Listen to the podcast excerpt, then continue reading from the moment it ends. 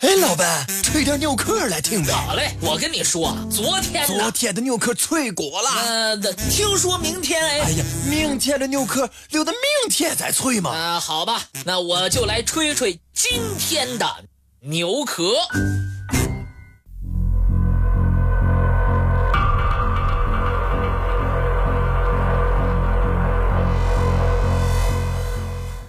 一般说来，永朝。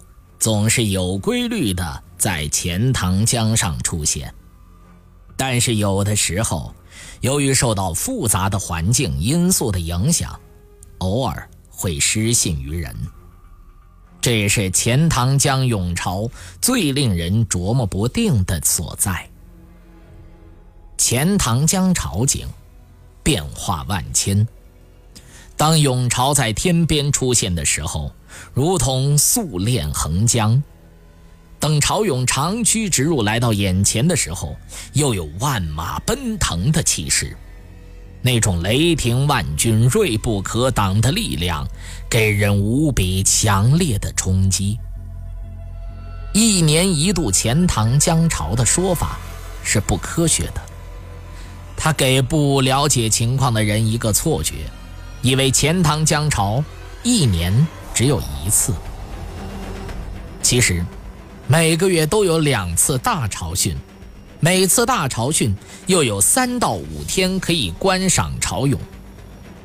潮汐是有信儿的，到了该来的时候就一定来，从不会失误。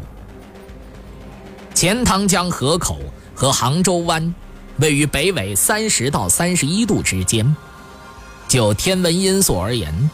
除了南湾湾口附近属于非正规半日潮外，其余部位的潮汐都属于半日潮，也就是一天有两次潮涨潮落，每次涨落历时十二小时二十五分钟，两次涨落的幅度略有差别。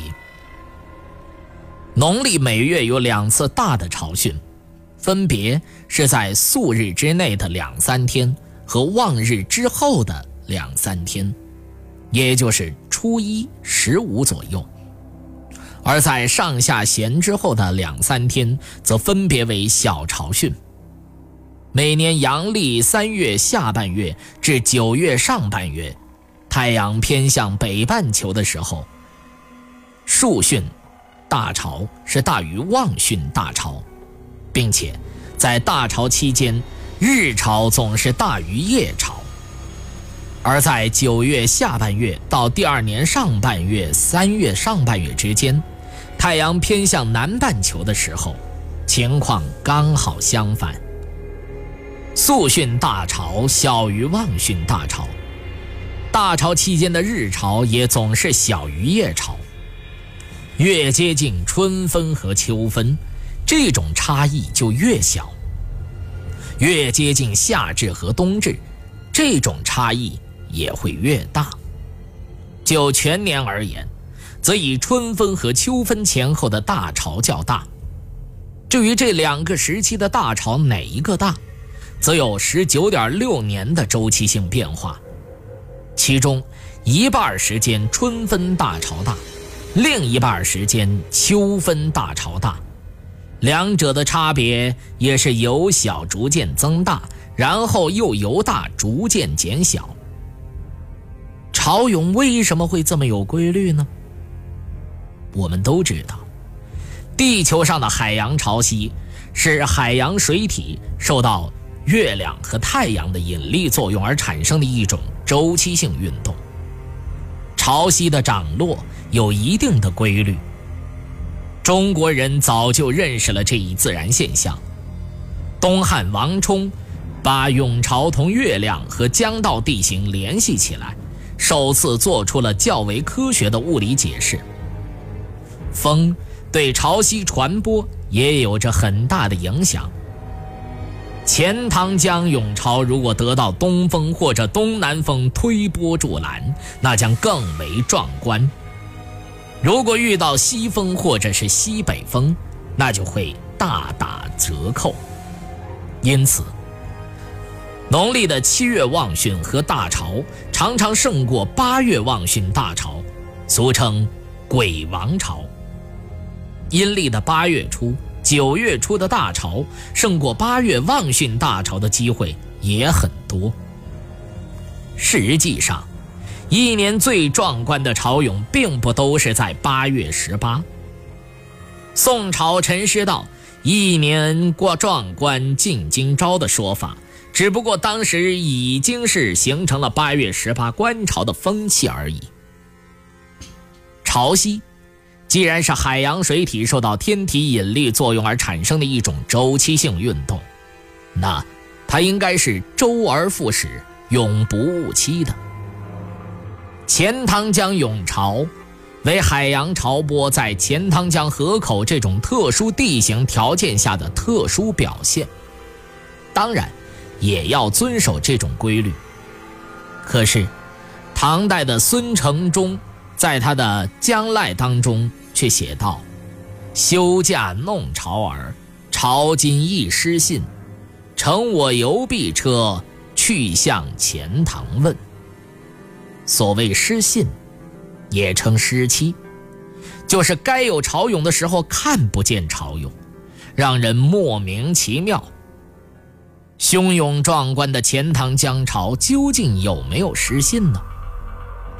早在南宋的成淳十年，也就是公元一二七四年，就曾经有钱塘江潮失期不至的记载。